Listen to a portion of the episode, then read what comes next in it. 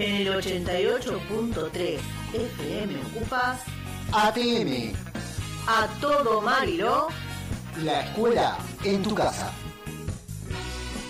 Ya hace un tiempo se sabe que algo anda mal. Hola, hola, hola, buen día, buen lunes, ¿cómo les va? ¿Cómo los, cómo los trató el día de, del maestro que tuvieron feriado, viernes feriado? Despertás a los bebés. Oh, perdón, perdón. Eh, bueno, contá estamos- por qué. Estamos acá, buenos días, buenas tardes, buenas noches, buenas tardes, la hora que nos escuchen, el profe Alfredo Herrera acá al habla y al lado mío, la profe Inés Torre. ¡Hola! No grites. Eh, tenemos un inconveniente hoy en día en nuestro pequeño estudio. Eso nosotros les contábamos, siempre se lo decimos. Armamos un mini estudio en casa para poder grabar el programa, ¿sí? Este mini estudio hoy está ubicado en una de las habitaciones de la casa. Sí, que es la habitación de uno de nuestros hijos que Que ahora está vacía porque estamos remodelando. estamos remodelando y así que al pequeño, le, pequeño, casi 30. Le hicimos dos piques cortos y una patada, listo, un voló para la casa de los abuelos para dejarnos libre la pieza mientras remodelamos para empezar a mover las cosas. Bueno, él tiene una gatita, mimosa, gatiten le decimos. Se nunca llama pusimos- gatite porque no sabíamos qué era, si era Sí. gatita o gatito, entonces le quedó gatite. Gatiten. Y bueno, parece que es gatita. Porque le salieron cosas llamados gatitos de su cosa, de su gata, de la panza de la gata. Así que tenemos tres criaturas acá en una caja durmiendo la mona y cada vez que hablamos se sacuden y hacen ñe, Tienen ñe. apenas 24 horas de nacido, son muy chiquititos. El que quiera gatito nos avisa, son tres. Sí, dos seguro que son nenas tigradas de color del tigre y una tiene la, ca- la cara partida de mancha, o sea, en el medio una mancha negra por un lado. Parece Charlie García. Sí, sí, doble bigote. Y el otro es un negrito con rayas blancas en la panza. Muy este glamoroso. Así que puro bueno, glamour. cuando levantamos un poco la voz se despiertan y lloran. Así que si escuchan un gritito del tipo son nuestros nuevos Sí. este nietos, tataranietos, gatunos. Nuestro nuevo inquilino de pieza. Exactamente. Y la gata rajó. Nos vio que quedamos acá, dijo, háganse cargo y se Cuidan fue. a las bendis que yo me voy, dijo.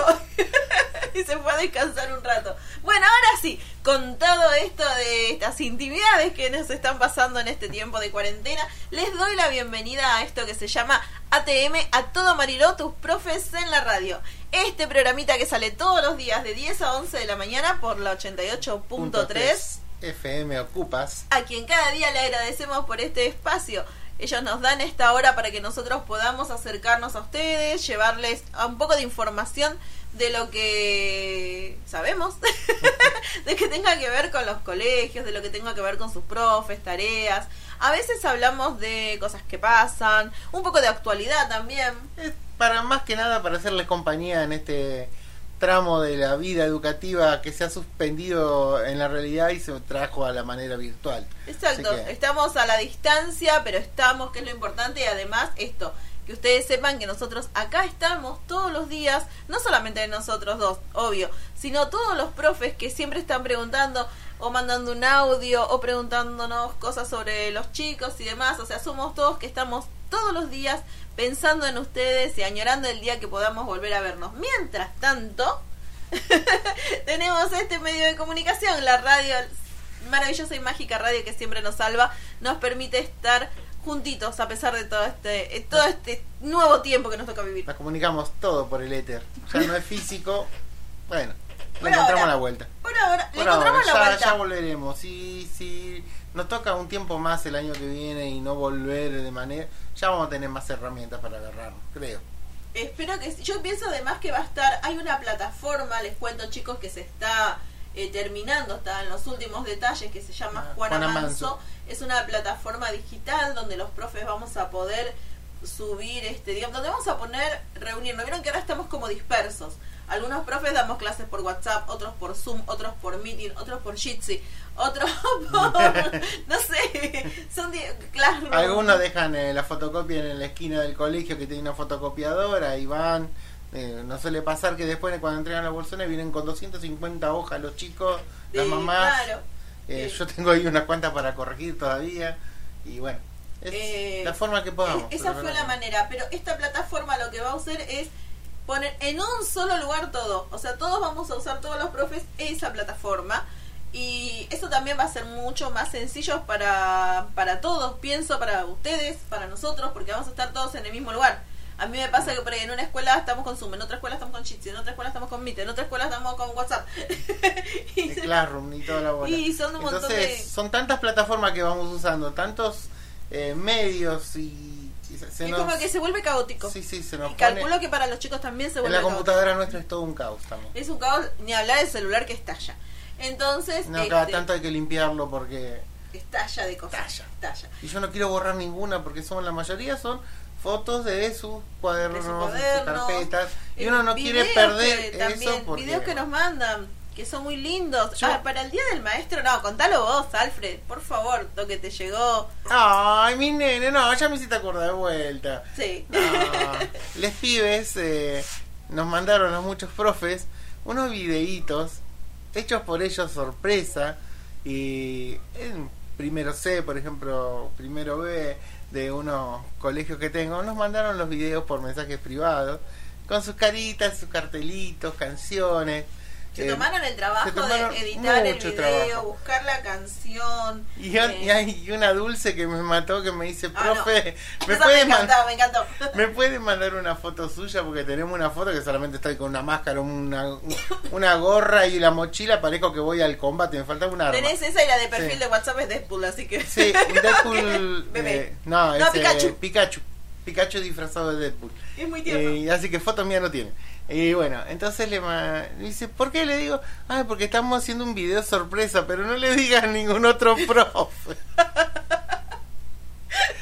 fue muy tierno fue muy Para el día del profesor, que el nuestro en realidad es el 17, no es el 11.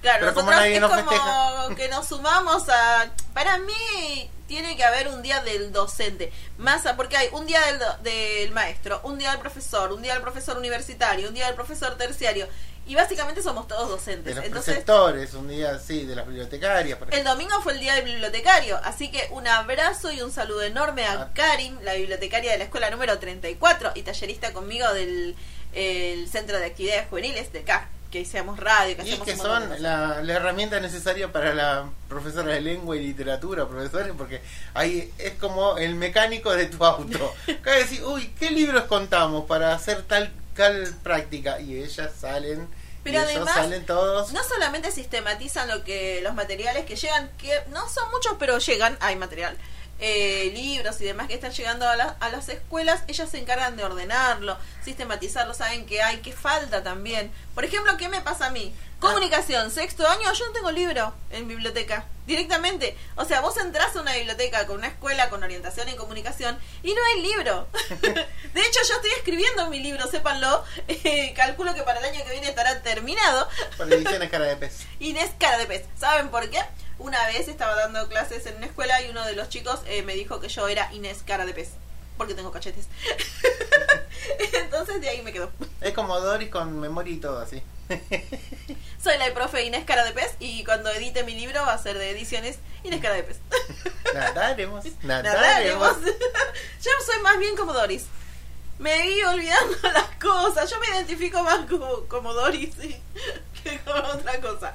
Así que les decía, eh, un saludo enorme entonces a nuestras bibliotecarias que día a día con todo el esfuerzo y ahora están trabajando muchísimo de manera digital porque están consiguiendo enlaces que te Ay, dan sí, la- empezaron con las bibliotecas virtuales que, bueno, este tiempo de pandemia abusamos de la, la, la intuición de todo para ver si podemos el mejorar. ingenio para llegarle, porque ¿qué pasa?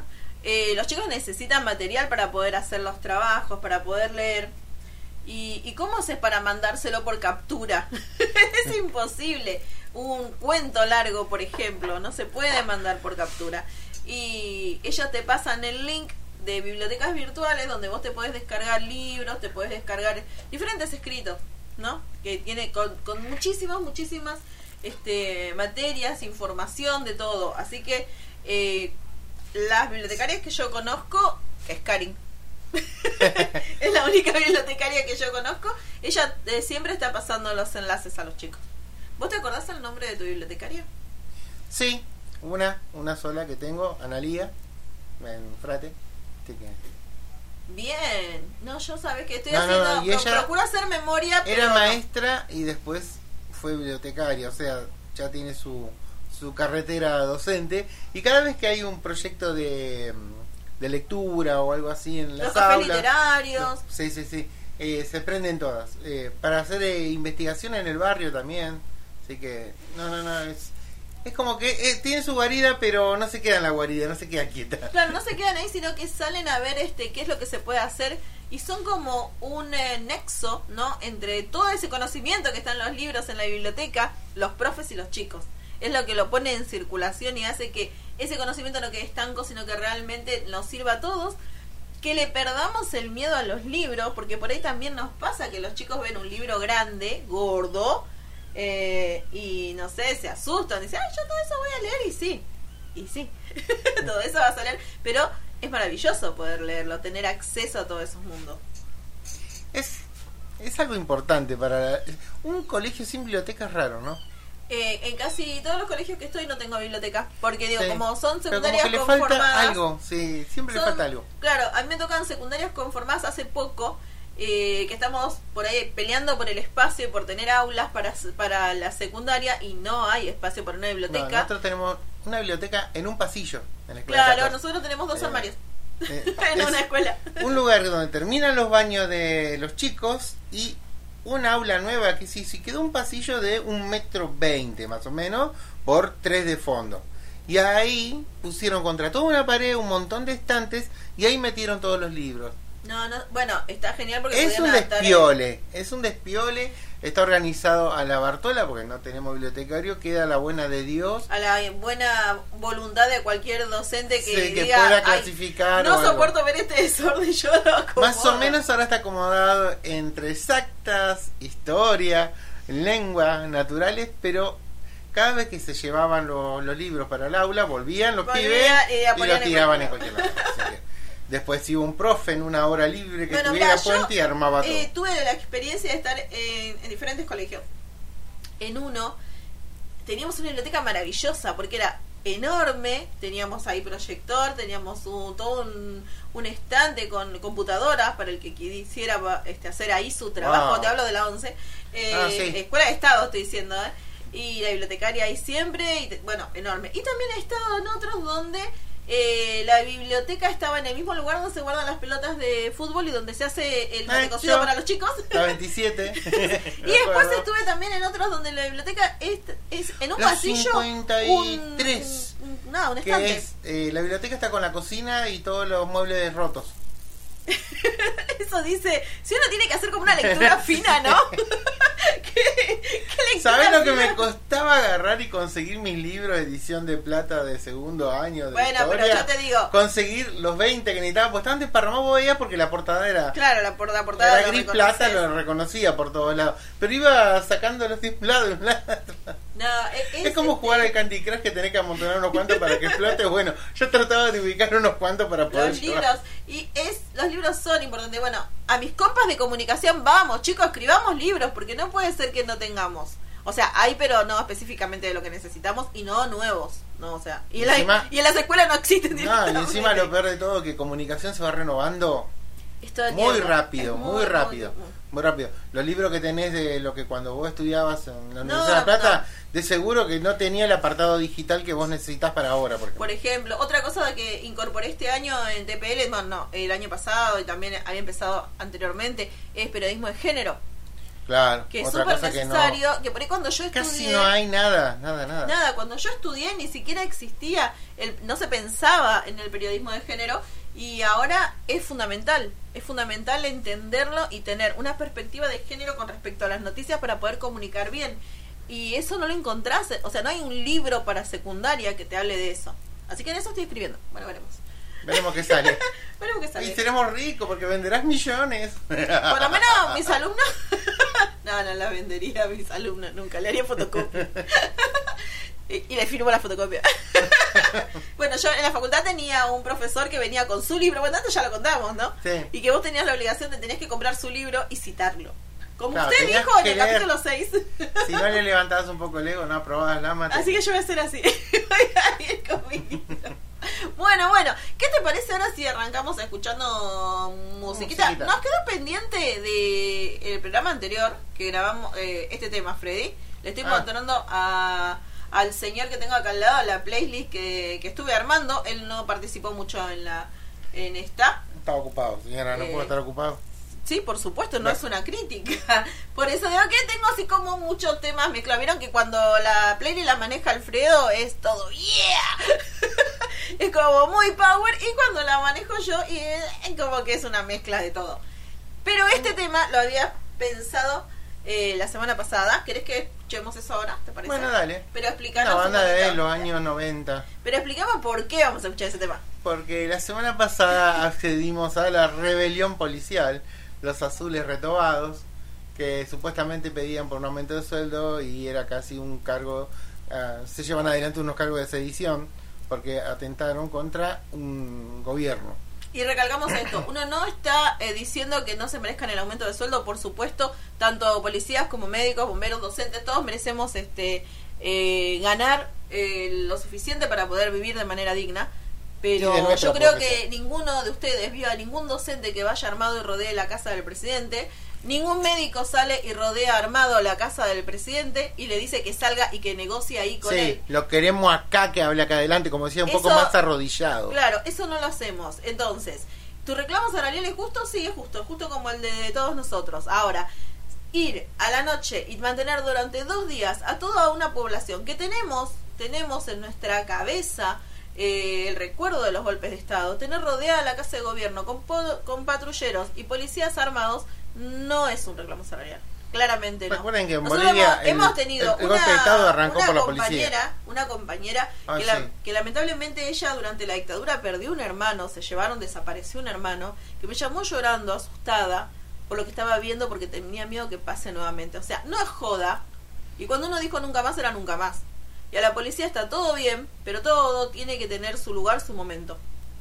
y no la pensaron de ese modo. Y cuando vieron que perdieron apoyo popular y apoyo de ciertos partidos, que vieron que también esto se estaba complicando mal, eh, le retiraron el apoyo, levantaron. solos.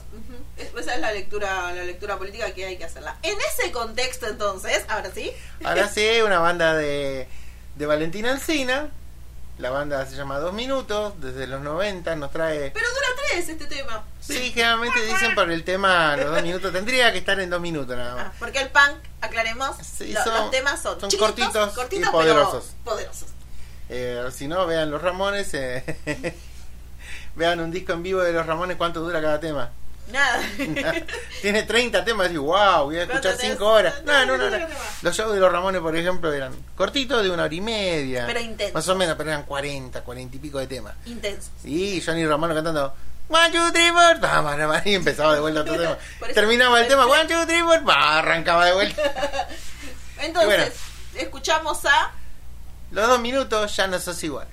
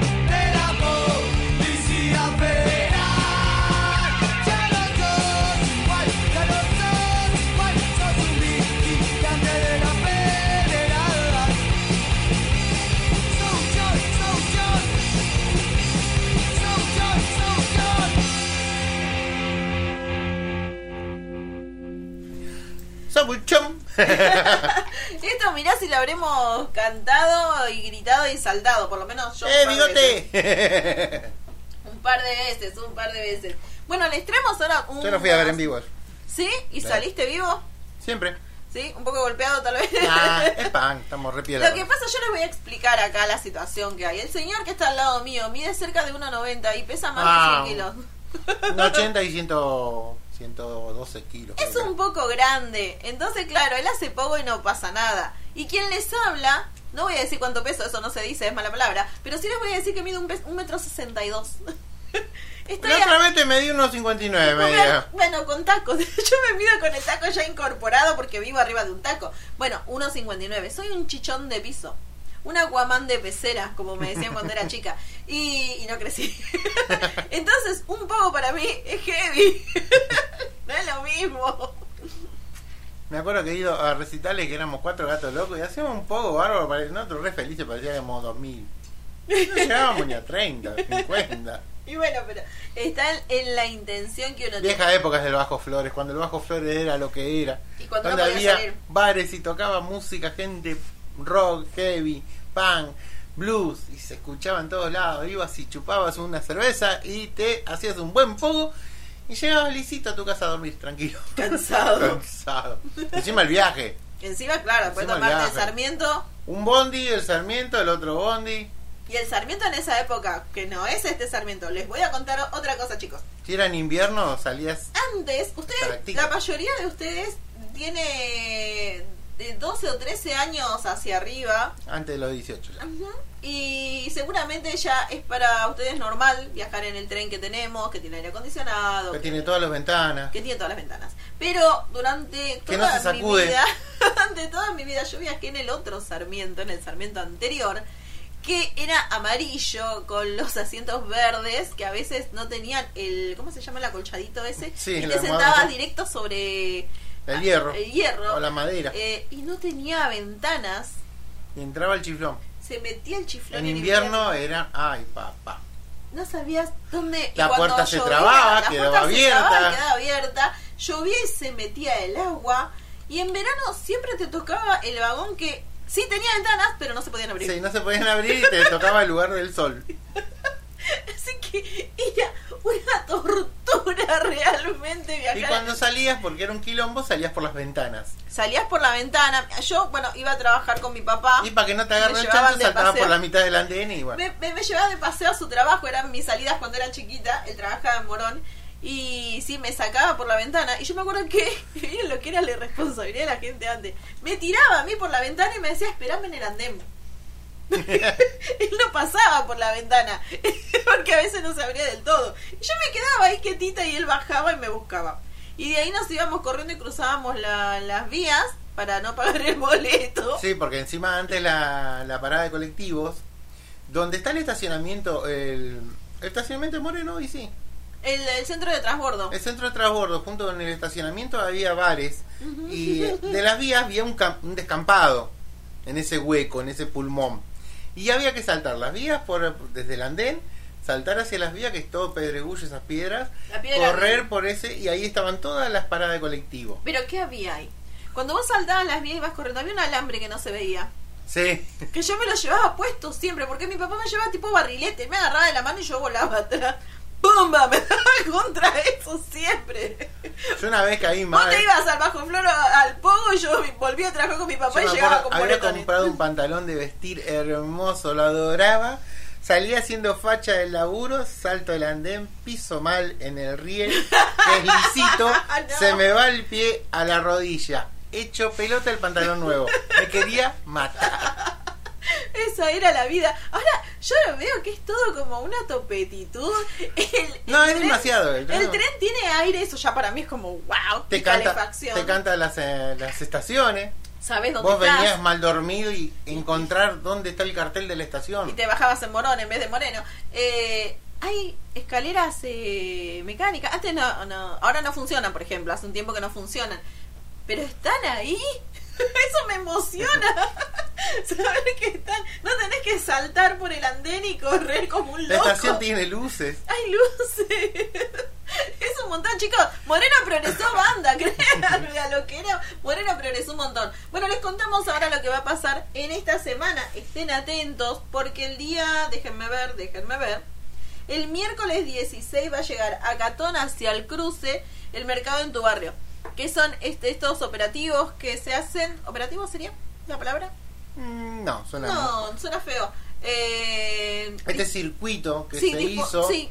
de mercado móvil de que acercar llevan, acercan la oferta del mercado central a los barrios. y van a encontrar precios mucho más económicos para comprar verduras, para comprar frutas o Por lo menos más económico que en nuestro barrio, Sí. seguro.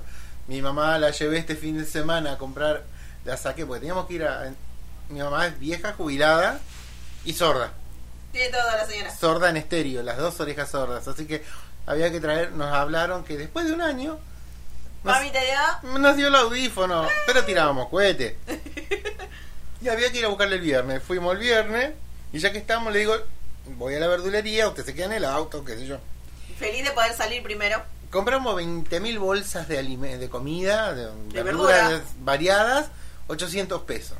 Y Aparte- mi vieja me dice, con 4 kilos de esto y esto y esto ya tengo los 800 pesos en el barrio. Claro, o sea, conviene entonces sí acercarse. Entonces recordamos, el miércoles 16 van a estar en Catonas, en la calle Roma y Chuquisaca, y también en el cruce, en el cruce, justo Bien, Ay, digamos, todos sabemos a dónde, en el cruce. Así que preparen la bolsita de changuito y preparen, ¿qué más? El barbijo y El alcohol. barbijo, preparen el desinfectante para las manos y tengan presente siempre el distanciamiento social. Sí, no lleven los críos, por favor. Y que no vayan las bendis. Las bendis se quedan en casa con mamá, con el hermanito. Con Es un papá. peso extra la Bendy porque se te pone siempre maldición de los niños. Cada vez que vos vas más ocupado, más cargado, Se duermen. se te duerme. Le agarraron el bondi y le agarró sueño. Siempre. Y ya sabes cuando bajas toda la, la bartolomeada de cosas que tenés y encima tener que llevarlo a UPA. Y yo cuando se me dormía mi Bendy, mi Eh. Bendy es más alto ahora que yo, pero Bendy ya estaba es- practicando de chico, loco. Y era una pelotita. Y el peso dormido de un bebé. Ustedes saben que un, un bebé que está despierto medio que se agarra y más o menos uno va más seguro. Pero un bebé que se te duerme, ay Dios, te anuló un brazo y te lo durmió a vos también. Llegás que no podés, que ya te quedaste sin aire, con las bolsas que te están estrangulando los dedos en la otra. No, la he pasado mal yo también con, con mi querida bendición. Vos, y yo mido 1,59 y tengo tres bendy enormes que también me pasó lo mismo y eran pesados los malditos. y siempre se dormían. Y siempre se dormía. Bueno, eh, ¿qué les iba a decir? Esta semana, hecho muy importante, eh, sucedió la, la semana pasada y creo que sí a lo largo de esta semana. Eh, se realizó la Expo Universidad, pero de manera virtual. ¿Qué Así significa? A vos te daban un enlace, vos entrabas a ese campus virtual, pero primero, ¿qué es una Universidad? Es una exposición de todas las universidades de la zona, o sea, San Miguel, Morón, Luján, José Cepaz, Moreno, que eh, ofertan toda la cantidad de eh, Carreras. carreras que hay adentro. Eso que- a eso se le llama oferta académica. Es como un kiosquito donde cada universidad tiene su folleto y te muestra lo divino que es cada universidad y universidades públicas, Y además los institutos de formación terciaria, de formación los docente, ISFT. Ujú, por ejemplo, lo- los profesorados, las escuelas de oficio también, están las escuelas de oficio, o sea, tenga que ver con estudiar gratis, ¿no? Y tener una carrera, un oficio para más cuando uno termina la secundaria, está en la Expo Universidad. Les decía que se realizó de manera virtual, vos entrabas con ese, hacías clic en el enlace. Una vez que hacías clic en el enlace tenías como una especie de... mm, eh, me sale paper y no la palabra. Documento. Documento de presentación. Sí, donde vos ahí va, estaban las diferentes charlas que se iban dando, a su vez había un enlace, cosa de poder entrar a esa charla en particular. Entonces, para que uno pudiera ir a varias charlas, a ver qué onda.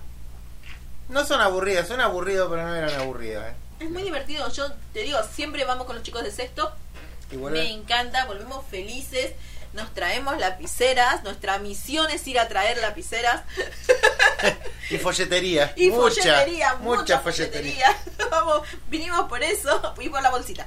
Y la bolsita de la universidad. Sí, que son Exactamente, que hermosas. siempre nos sirve para algo, siempre te No, salva. para caretear, ¿viste? Vas con la bolsita de la universidad y decís, ah, voy a comprarme pan, me voy con la bolsita de la universidad. Porque, ah, el niño universitario. Soy intelectual, muy, Muy inteligente. Ay, bueno, Entonces, eso sucedió, creo yo que va a seguir sucediendo. O sea, no es que fue un día solo. Sí, y creo nada que van a ser varios días, Va a atendí. continuar. Así que, por favor, niñes, procuren. eh, yo sé que a veces les da fiaca, que tienen muchas tareas, que nosotros a veces nos molestamos con eso. Pero esto es muy importante, porque en octubre abren las inscripciones y si uno no se anota en octubre, tiene que esperar hasta el año que viene octubre otra vez. O sea, no es que decís, ay, me hubiera gustado anotarme, me voy a, voy a preguntar en abril y no. Eh, Con suerte tener una inscripción para julio, para, para Ni a- no, a los semestres cruzados. Solo en muy pocas universidades pasa eso. La mía. En la tuya, por ejemplo, en la UNGS, eh, vos podés anotarte a mitad de año. En el resto de las universidades tenés una única oportunidad de ingreso Qué mala onda. y porque muchos chicos, muchos chicos anotados Bueno, yo cuando iba eran Entonces- 4.000, en la universidad son ahora promedio 10.000 por año. Así que Claro, crecido mucha bastante. gente, entonces hay esa única posibilidad de anotarse, hay que estar atento, pedir la documentación, creo que ahora va a ser todo virtual y también, bueno, te- estar eh, pensando en que es algo que hay que hacer, ¿sí? Eh, uno en la universidad se tiene que anotar, más allá de que vayas o no a terminar la carrera, no importa, el paso por la universidad, el transitar ese espacio, uno o dos años, te cambia la cabeza. Debería ser obligatorio, aunque sea el ingreso, que hagan el ingreso. Totalmente, te cambia la cabeza. Vos empezás a entender el mundo desde otro lugar cuando vas a la universidad. Lo digo siempre e insisto, no, que no te dé vergüenza anotarte, que no pienses, uy, no, yo estoy muy difícil, no lo voy a poder terminar, no importa, vos iniciá. El primer paso hacia tu meta ese es el primer al paso que das. principio, en el primer eh, cuatrimestre, te venga medio a los tumbos y después le agarraste el Después le- gustito. sí, uno le Y va además que agarra- agarras un grupo humano que va a seguir la carrera con vos en distintas materias y vas conociendo gente nueva en otro grupo y otro grupo y se te hace un, Una banda de gente. una red de gente que se Además, acompaña. gente de diferentes lugares, salir De la, la lógica de, de tu barrio, gente de 50 años, gente de 20 como vos, gente de 18 que recién salió, Uno que de viene de un 30 que- lado, otro de la otra punta, y ya no es diferentes todos del historias. barrio, Exacto. sino diferentes barrios con diferentes temáticas y, y vivencias. y vivencias, y es muy, muy enriquecedor. Así es que- ahí que todavía me sigo charlando con mis amigas que hace ya cuántos años, 2007 años más o menos que no, 8, que fue la última vez que los vi y seguimos en contacto y me, nos cuen- bueno, nos yo, cuentan mi, mi mejor amiga mi amiga de la universidad, con la que compartimos tantos litros y litros y litros de café y entregas, entregas y contraentregas, un montón. Y, y son los recuerdos más lindos. Bueno, yo tengo mi pareja pedagógica, Mila. Mila, que fue la que me acompañó en toda la parte de, de las últimas etapas. En realidad fuimos en la carrera casi todos juntos. Y la última etapa era toda la parte pedagógica, la cursamos juntos, la- las prácticas la hicimos juntos, éramos eh, pareja eh, pedagógica, fuimos juntos para todos lados y quedó una hermosa amistad que hasta hoy en día, cuando tenemos la casualidad que nos cruzamos en un colegio, es una alegría Bueno, yo la- inconmensurable. te contaba, estoy feliz porque tomé horas en una escuela y dio la casualidad, porque eso es casualidad, que justo en esa escuela trabajan dos compas míos de la universidad. Así que yo estaba feliz. Es más, cuando ingresé por primera vez a ese grupo, veo que unas me saludan, digo, no puedo creer, están acá. que vos sos testigo, pero nos quedamos charlando Sí. horas, poniéndonos al día, porque a veces uno pierde contacto. Yo le llevaba el mate y nunca me lo devolví, así que me volví helado el mate y digo, ¿qué Es pasa esta chica? había mucho, mucho que hablar y ponernos este otra vez este de mucho chusmerío nuestro. Así porque somos poco lo de comunicación. Y esa es la universidad, te genera un, un núcleo social distinto al que tenés en el, en el barrio. Y no por despreciar, sino que No, es no, no, distinto. es diferente. Es Y- enriquecedor a nivel cultural Y también. te abre la cabeza y vos podés pensar y planificar tu vida con otra perspectiva diferente. Si vos después de cursar uno o dos años y bueno, esto no es lo mío, no quiero ir a la universidad, está perfecto. Vas a hacer otra cosa, pero ya pasaste por ahí, ya la universidad te tocó tu corazón y ya sos otra persona. Vamos a escuchar ahora algo con respecto a esto que nos decía hace un par de años un genio, El un héroe. queridísimo y, y el ya- queridísimo y siempre recordado doctor René Favaloro, y nos daba un mensaje, él les daba un mensaje a los jóvenes con respecto a esto que le estamos hablando de estudiar. Yo terminé eh, mi bachillerato ya por el año 40, 41 y qué mensaje recibimos de aquellos grandes maestros. No quiero nombrar a uno o a diez o a veinte porque pienso recién comentábamos varios nombres y todos ellos fueron iguales. El mensaje que nos dieron primero es que no se consigue nada sin esfuerzo. Así que nosotros realmente teníamos que estudiar. eh, teníamos que estudiar eh, tremendamente, no solamente en clase, sino en nuestras clases, eh, fuera de clase, en nuestras casas, fuera de hora. Es decir, no se consigue nada sin esfuerzo. En esta era en que el facilismo, digamos, eh, invade muchas áreas, que los jóvenes aprendan que no se llega a nada sin esfuerzo. No existen los genios. Eh, sí, habrá alguno que tiene un poquito más de neuronas que el otro, pero si no pone trabajo, esfuerzo, dedicación, sacrificio, no llega a ningún lado. Así que ese sería el, digamos, el, el primer tema. El segundo es que uno se debe a la comunidad. Esto nos enseñaron todos aquellos hombres que tenían diversa extracción. Yo quiero recalcar que había de todos los sectores, había conservadores, había radicales, había socialistas, había anarquistas entre los profesores nuestros. Y sin embargo, eh, todos nos dieron el mismo mensaje. Uno no solamente debe vivir para sí mismo, sino que debe vivir para la comunidad y hacer algo por el mundo que uno vive. Así que habría muchas otras cosas que hablar, la abnegación, la decencia, la ética, la moral, que nos enseñaron todos esos profesores. Así que eso sería en concreto el mensaje fundamental para los jóvenes de hoy, que a mi entender en algunas cosas viven un poco confundidos. La verdad que es un gran mensaje de alguien que se nos fue hace mucho, es víctima de una depresión horrenda por lo que le pasaba a su querido Fundación. sanatorio, su fundación. Terminó suicidándose porque ya no encontraba salida para salvarlo y no quería dejar gente en la calle.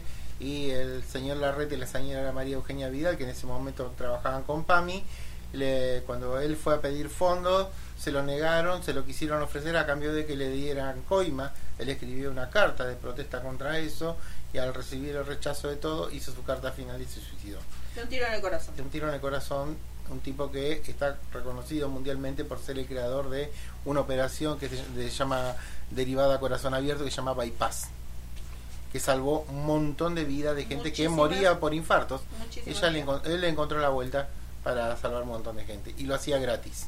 Y nos deja este eh, fabuloso, increíble eh, mensaje a todos los jóvenes. Hay que estudiar, hay que esforzarse, es por vos y por tu futuro. Y cuando lo lograste tenés que de alguna manera devolver a la comunidad todo eso. es lo que hacemos nosotros. Exacto, porque ninguno, o sea, no es que yo llego, me recibo y es un mérito mío, no. Para que yo me recibiera intervinieron muchísimas cosas. Primero, tuve esa universidad gratis, que la pagamos todo. ¿Cómo pagamos todos la universidad?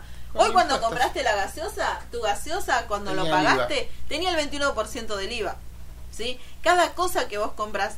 Entonces, con esa plata se financia la universidad. Vos pudiste ir, buenísimo. Hay gente que no. Entonces, por respeto a la gente que no pudo llegar, es que vos después tenés que todo tu laburo poder volcarlo en un beneficio para esa comunidad. De cualquier lado, ¿eh? de cualquier lado, seas ingeniero, seas doctor, seas profesor, seas Lo que sea. lo que sea que salgas egresado de esa universidad, que te gradúes de algo. Eh, Siempre tenés que tener en cuenta de que vas tenés que hacer algo por esa sociedad que te dio esa posibilidad de estudiar gratis. De- No gratis, sino que te dio la posibilidad de que llegaras a una universidad de una casa de altos estudios, como se dice.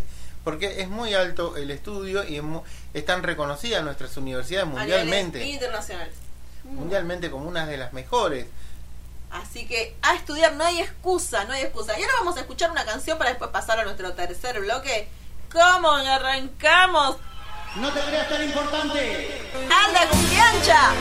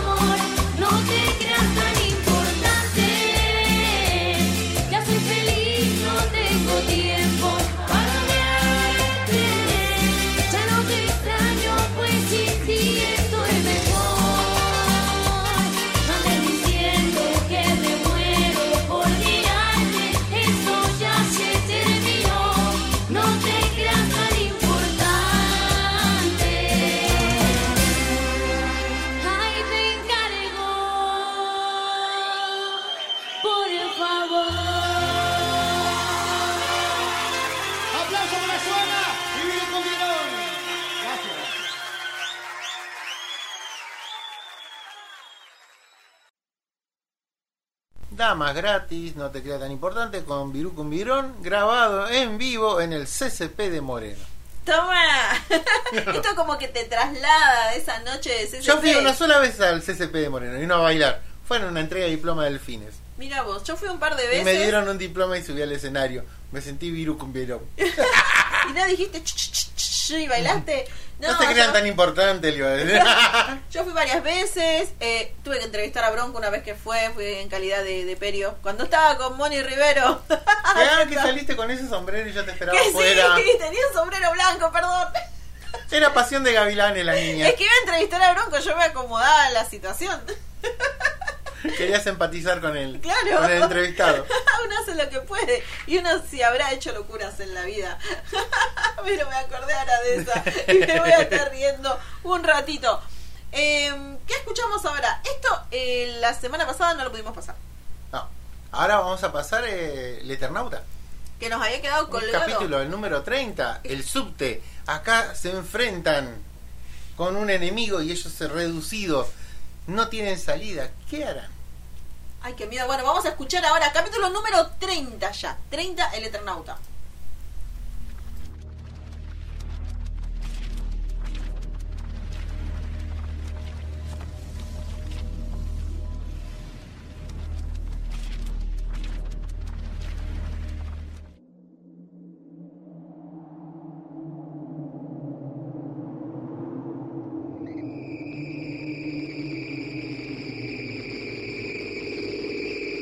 Rayo mortal había terminado con todos lo que no estaban a cubierto.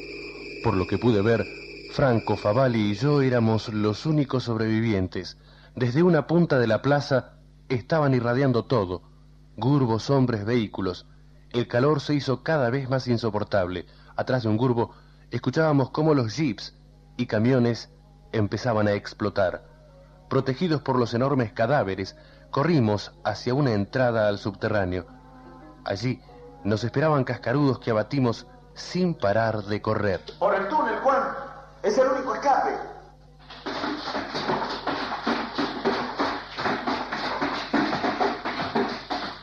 Un vagón descarrilado nos había detenido. Cruzaba el túnel de lado a lado. Pasamos por el costado con mucho esfuerzo. Seguimos corriendo con la esperanza de llegar a la próxima estación, Canning.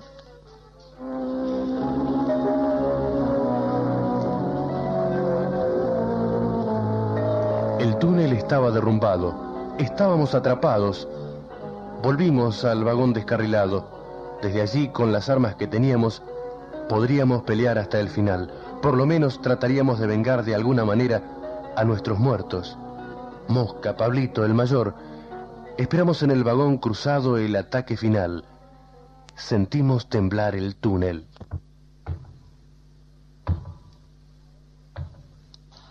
Ahora sí que estamos fritos.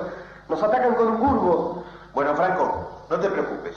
Si vos descubriste que a los gurbos los anulas con un tiro en el teledirector. No, profesor, mire, este no tiene teledirector. El mano que dirigía este gurbo había aprendido la lección. Le había colocado el teledirector en algún lugar fuera del alcance de nuestras balas. La bestia se acercó y empezó a empujar el vagón. A 20 metros de distancia veíamos cómo el vagón empezaba a destrozarse. El efecto logrado fue opuesto a lo deseado. Lo único que el grupo hizo fue, para nuestra suerte, una trinchera, un gran tapón de hierros retorcidos que no permitían al grupo destrozarnos. Escuchamos a la bestia retirarse.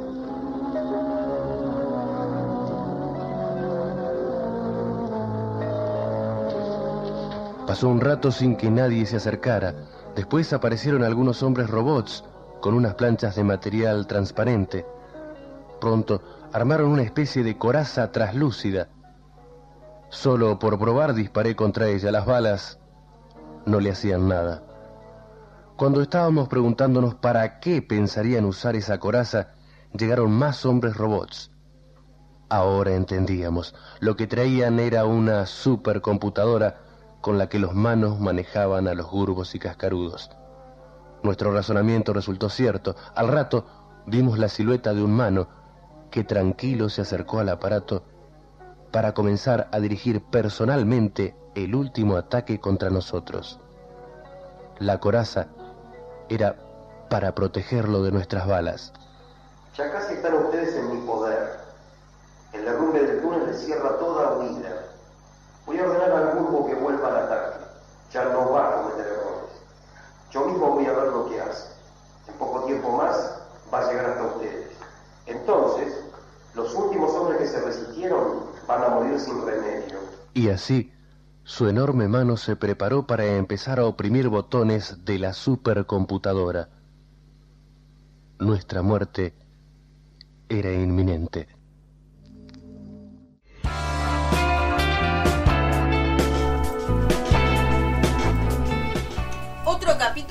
Interesante de nuestro héroe nacional, Juan Salvo, y me salió el nombre y me salió el apellido. No. Merezco un aplauso. No, esto hay que festejarlo, la primera vez que le salió. Y sin que vos me lo digas ni nada, re bien, estoy muy bien, Muy estoy bien. progresando. Capítulo 30 y me lo logré aprender, bárbaro. Solo me llevó 30 capítulos. Pero bien, va avanzando y se va A complejizando. mí me tardó menos decirlo de la fanpage, que conste. Ah, es verdad. Y entonces, ya que lo mencionaste, decinos por dónde nos pueden escuchar. En el caso de que se pierdan. Eh, Bueno, de- de Nos pueden dejar mensaje en el- la fanpage de Facebook, ¿Cómo se llama? ATM, Muy bien. a todo Mariló. O si no, Nos pueden eh, de- eh, escuchar de vuelta si tienen señal en Spotify. ¿Y cómo nos encuentran? Ah, te puse Ah, el brete. como tus profes en la radio. Muy bien. Y también pueden de festejo. Ay, Dios. Es demasiado lunes para esto. Bueno, les decimos como siempre, este, este programa sale todos los días de 10 a 11 de la mañana, que nos pueden escuchar acá por el 88.3. Si no, repite nuevamente de 16 a 17 en el caso de que se hayan quedado dormidos, cosa que suele pasar.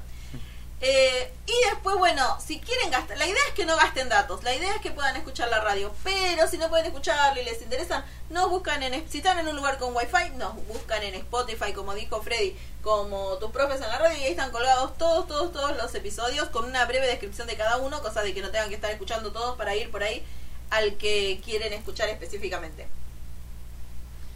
Bueno. Dicho sea los anuncios, entonces... Vamos a las a efemérides las efemérides pasadas. de esta semana. De- esta de la semana pasada. Sí, del 11 de septiembre más o menos.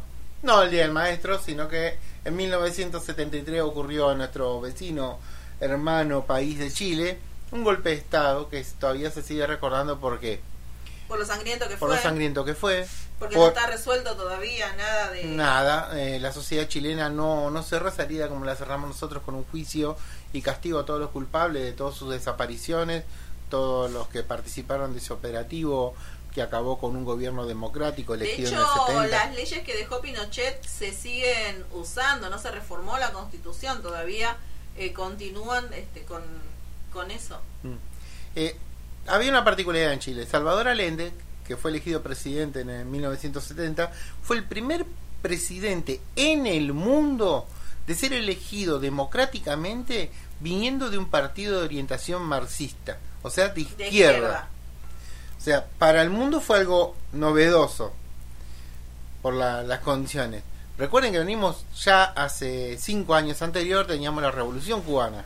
Sí. O sea, también eh, en los movimientos guerrilleros en Latinoamérica.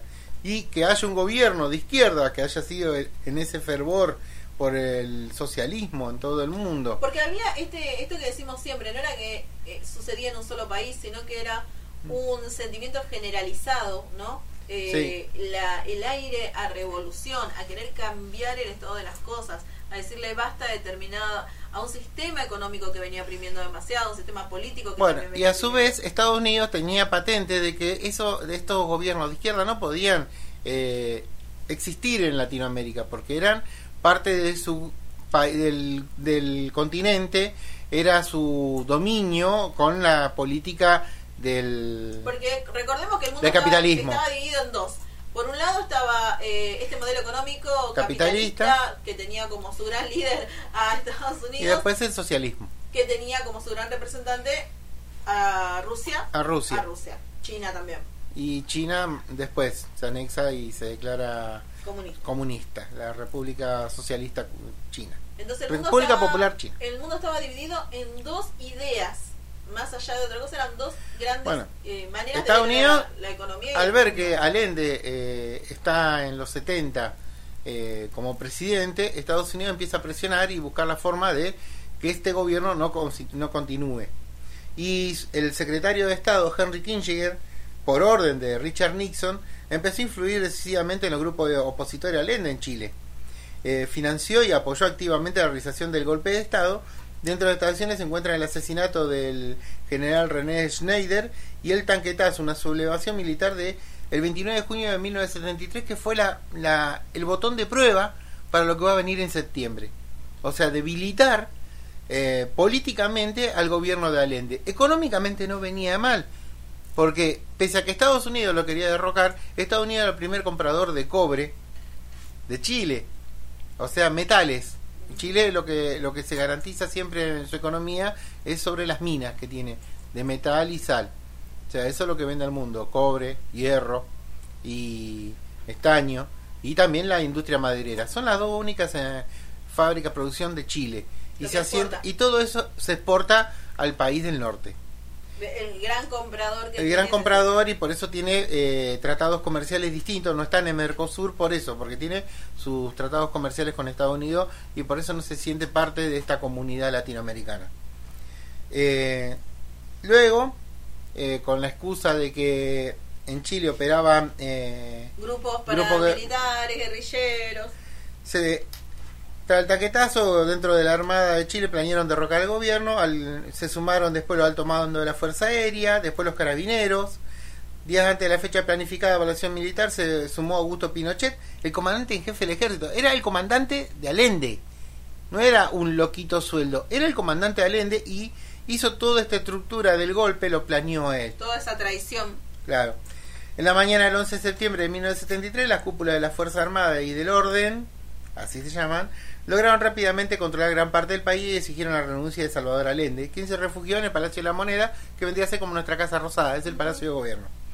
Tras el bombardeo a la sede presidencial, Allende se suicidó y la resistencia al palacio fue neutralizada. El golpe de Estado marcó el fin del gobierno de la Unidad Popular, que fue seguida por el establecimiento de una junta militar liderada por Pinochet. Chile, que hasta ese entonces mantenía como una de las democracias más estables de América Latina, entró en una dictadura militar que se extendió hasta 1990. Durante ese periodo se cometieron sistemáticas violaciones a los derechos humanos, se limitó la, la libertad de expresión, se suprimieron los partidos políticos y el Congreso Nacional fue disuelto. Si te suena mucho Argentina 76, Es porque. Chile eh, 73, la- las Paraguay dictaduras- 70, las dictaduras en América Latina Brasil se dieron, 69. claro, se dieron todas en el mismo momento porque ¿Por qué? respondió a un a esa orden de Estados Unidos de acabar con toda con todo sistema político que no fuera capitalista dentro de el América del Sur. Todo el Cono Sur tenía que responder a que, eso. que se repite ¿no? en todos esos escenarios terribles es la función que tuvieron los medios de comunicación. Nosotros, bueno, acá el grupo Clarín apoyó muchísimo a, a la dictadura y de hecho operó a favor. a Y fue preparando el terreno. fue preparando Lo que terreno. hicieron los medios de comunicación en toda Fue- Latinoamérica es generar una opinión contraria a un gobierno para que prevalezca en la opinión pública de que era bueno que haya un cambio. Eh, y en Chile fue el diario El Mercurio. El diario El Mercurio el diario era Mercurio el Clarín que de hoy. fue, Claro, el que fue permanentemente esto fogoneando a la población para que apoye Además, ese golpe hoy el grupo Mercurio, que es la tele, eh, tiene canales de cable, canales de aire, tiene radio y tiene diarios, tiene todo y tiene internet. Porque también... Tiene cuádruple eh, play. Eh, Tiene cuádruple- eh, A eso se le llama también el cuádruple play, ¿no? Cuando tenés todos los servicios en uno que se le dio acá al grupo de Clarín. Cuando compra Telecom también puede tener eh, la posibilidad de, de- de agrupar todas sus empresas en eso, brindar todos los servicios y tenernos totalmente captados desde todos lados, desde la tele, desde la radio, Y si de no- internet, del teléfono Y celular. si no, todo. fíjense en eh, estas marchas que, por ejemplo, ayer domingo hubo una marcha, no sé si se dieron cuenta, de una cuadra de gente protestando en auto o ya de vuelta en el obelisco. Y, la- y los periodistas van porque saben que van a encontrar eh, declaraciones hilarantes totalmente desenfocadas. Y si vos escuchás a lo que decían estos tipos, era exactamente lo que le estaban diciendo desde los eh, medios de comunicación de este grupo. Exactamente, porque permanentemente te lavan la cabeza con... Uno lo, lo ve o lo puede esto visualizar en cuanto a las frases que usan. Ellos usan una frase, determinadas frases que después, o palabras que imponen como infectadura, por ejemplo, que es la que se les ocurrió, eh, y la gente la repite. Y cuando vos le pedís a la gente que profundice sobre ese concepto, que te diga de dónde lo saca o que te lo explique, ya no puede. Y te contesta con otro latiguillo. Es muy los Simpson, ¿eh? Sí, sí. Es muy los Simpsons. Vos te puede Yo me acuerdo cuando decían que el gobierno- es, es muy así. El Somos gobierno una que estuvo hasta, eh, hasta el 2015 decían se robaron dos PBI. Y yo le, digo- le preguntaba a la gente que me. ¿Qué es un decía, primero? ¿Qué es un ¿Qué es un PBI? Y no te sabían de- decir. de ¿Y sabe cuánto es un PBI? Le digo, el, el- el- la fortuna más grande del mundo no alcanza al PBI de Argentina. Claro. Y- O sea, si esa persona se robó dos PBI, ¿A dónde está es la persona más rica del mundo. O sea, todo ese gobierno anterior sería el más rico del mundo. ¿Y dónde está esa plata? Porque a mí cuando veía Porque todo la degra- en el, degradé del Producto Bruto idea, Interno, Claro, no, no, no entra en un departamento. no, no, no, la no, cantidad de es- billetes. no, no, no, una- nuestro terreno no alcanzaría y varios varias metros de Entonces, altura. primero no saben, no tienen idea de lo que es un PBI. Después no tienen idea de, de, de- de cómo se obtiene ese dinero o qué significa. Y después no hay una prueba que sustente tu opinión. Aparte, eh, uh, llegaron a decir que estaba dentro del ARSAT 1, que tiraron la plata en un satélite. Un satélite cuando termina su. caduca su vencimiento se deja estrellar contra la Tierra y cae prendido fuego. Eh, no sería muy negociable. No sería muy lógico, ¿no? lógico, ¿no? Y Aparte, bueno. mandar un satélite para llevar dinero, Y después quemarlo. billete físico y quemarlo. y la gente decía eso. Y vos decís, pero si alguien piensa un poquito, usa dos dedos de frente, usa la el lógica. tema acá no es solamente el de pensar, sino es el leer. Por eso les insistimos siempre en la, la necesidad imperativa que uno tiene de que ustedes lean. Lean, lean, lean, se informen. Bueno, eh, ya se nos está terminando el programa, ya se nos terminó de hecho. Ya estamos eh, con minutos extras, nos van a pegar. Eh, vamos a, te- ¿Qué te parece que nos vayamos con esta canción? Sí. Bien. Les voy a pasar mientras estoy hablando un pedacito de otra canción para que nos pongamos un poquito en contexto. A ver, no, no es esa, perdón. es esta. Bueno, ¿Recuerdan? Eh, los que tienen más o menos mi edad, o sea, muchos años. si escuchan, si tienen audífonos, señores jubilados, Escuchen, escuchen esto un toque.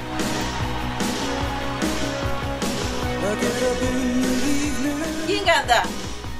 Bruce Springsteen. El jefe, The Boss.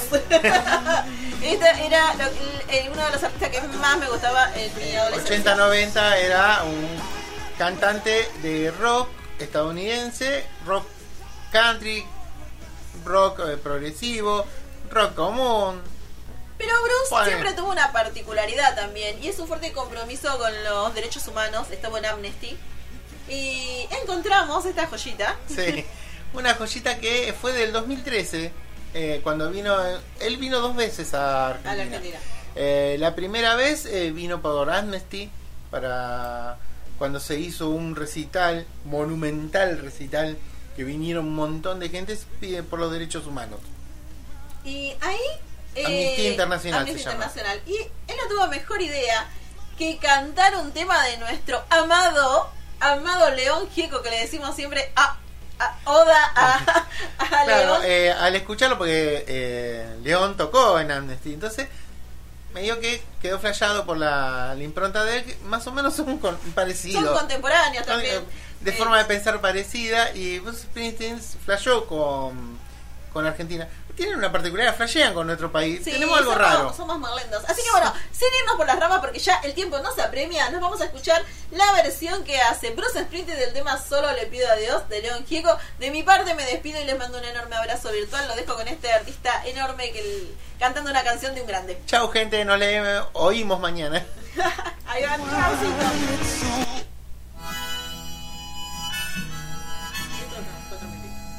Cinco. Va a ser 24 minutos.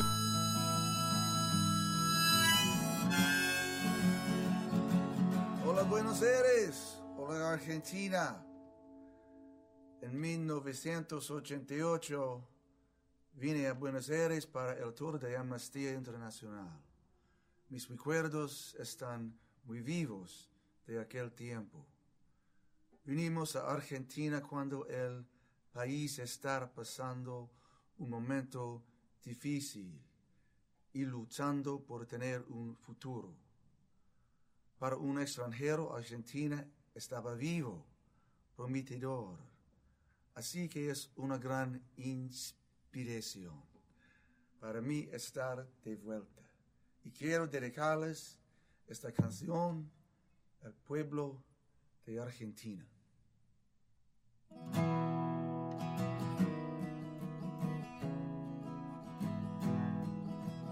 Solo pido a Dios.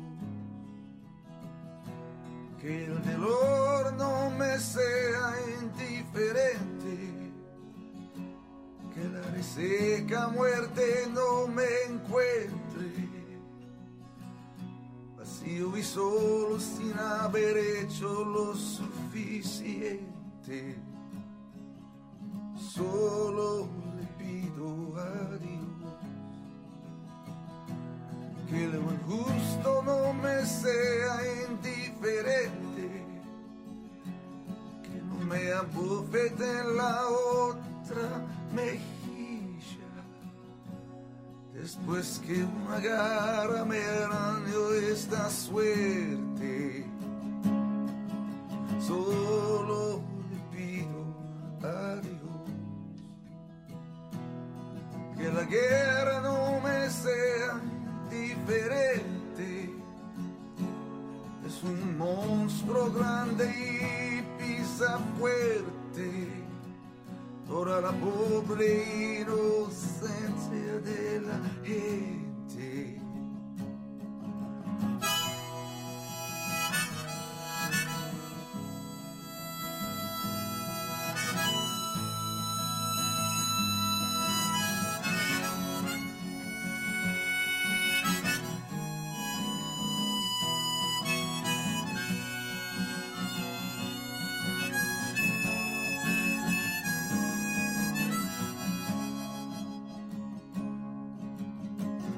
Only ask of God